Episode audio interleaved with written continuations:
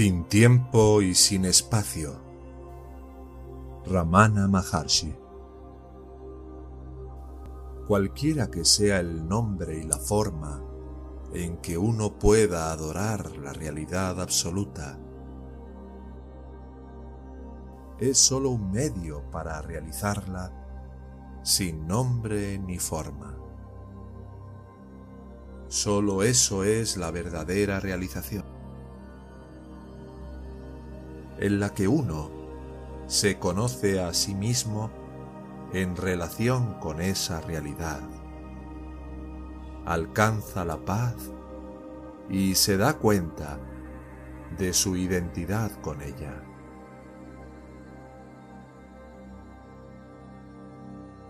La dualidad de sujeto y objeto y la trinidad de vidente, vista y visto pueden existir sólo si son apoyadas por el uno. Si uno se vuelve hacia adentro en busca de esa realidad única, se cae.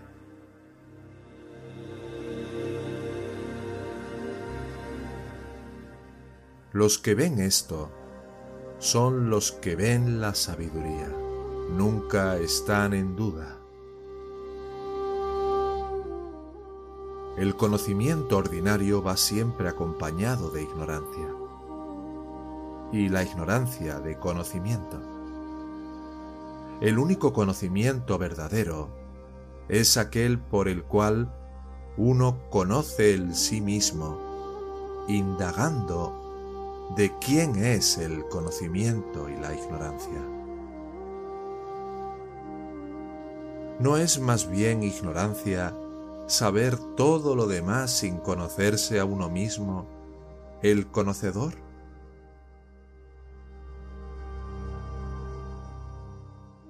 Tan pronto como uno conoce el sí mismo, que es el sustrato del conocimiento y la ignorancia, el conocimiento y la ignorancia perecen. Solo es conocimiento verdadero el que no es ni conocimiento ni ignorancia. Lo que se sabe no es verdadero conocimiento. Dado que el sí mismo brilla sin nada más que conocer o dar, a conocer, solo Él es conocimiento. No es un vacío.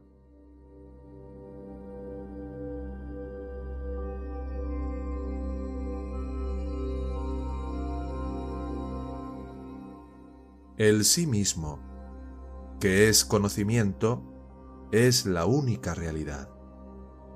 El conocimiento de la multiplicidad es un conocimiento falso.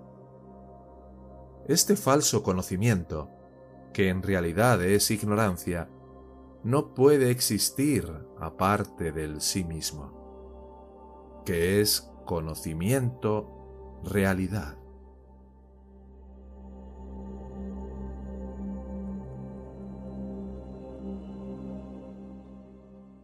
La variedad de adornos del oro es irreal, ya que ninguno de ellos puede existir sin el oro del que están todos hechos. Si existe la primera persona, yo, entonces existirán también la segunda y la tercera persona, tú y él. Al indagar en la naturaleza del yo, el yo perece. Con ella también perecen tú y él. El estado resultante, que brilla como ser absoluto, es el propio estado natural de uno, el sí mismo.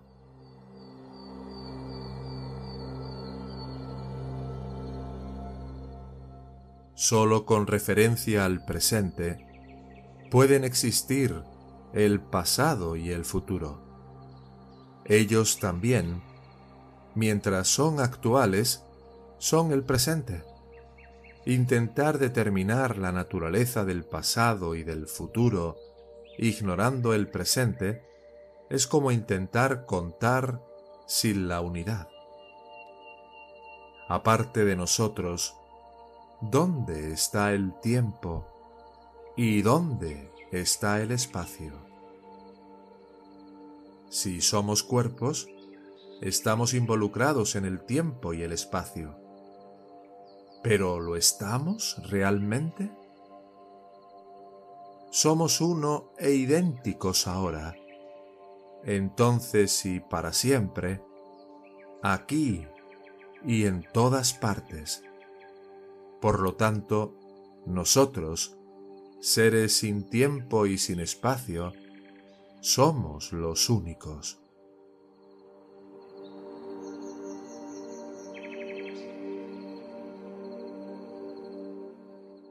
para aquellos que no han realizado el sí mismo, así como para aquellos que lo han hecho.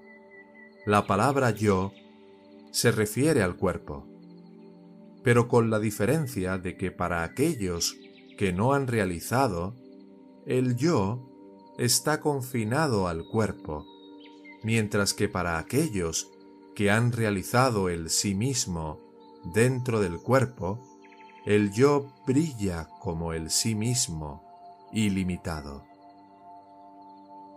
Tanto para aquellos que no se han dado cuenta del sí mismo, como para aquellos que tienen, el mundo es real. Pero para aquellos que no se han dado cuenta, la verdad se adapta a la medida del mundo, mientras que para aquellos que lo han hecho, la verdad brilla como la perfección sin forma y como el sustrato del mundo. Esta es toda la diferencia entre ellos.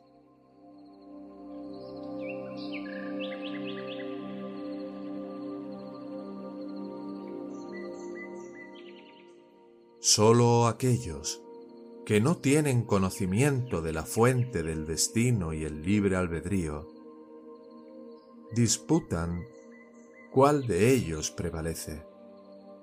Aquellos que conocen al ser como la única fuente de destino y libre albedrío, están libres de ambos.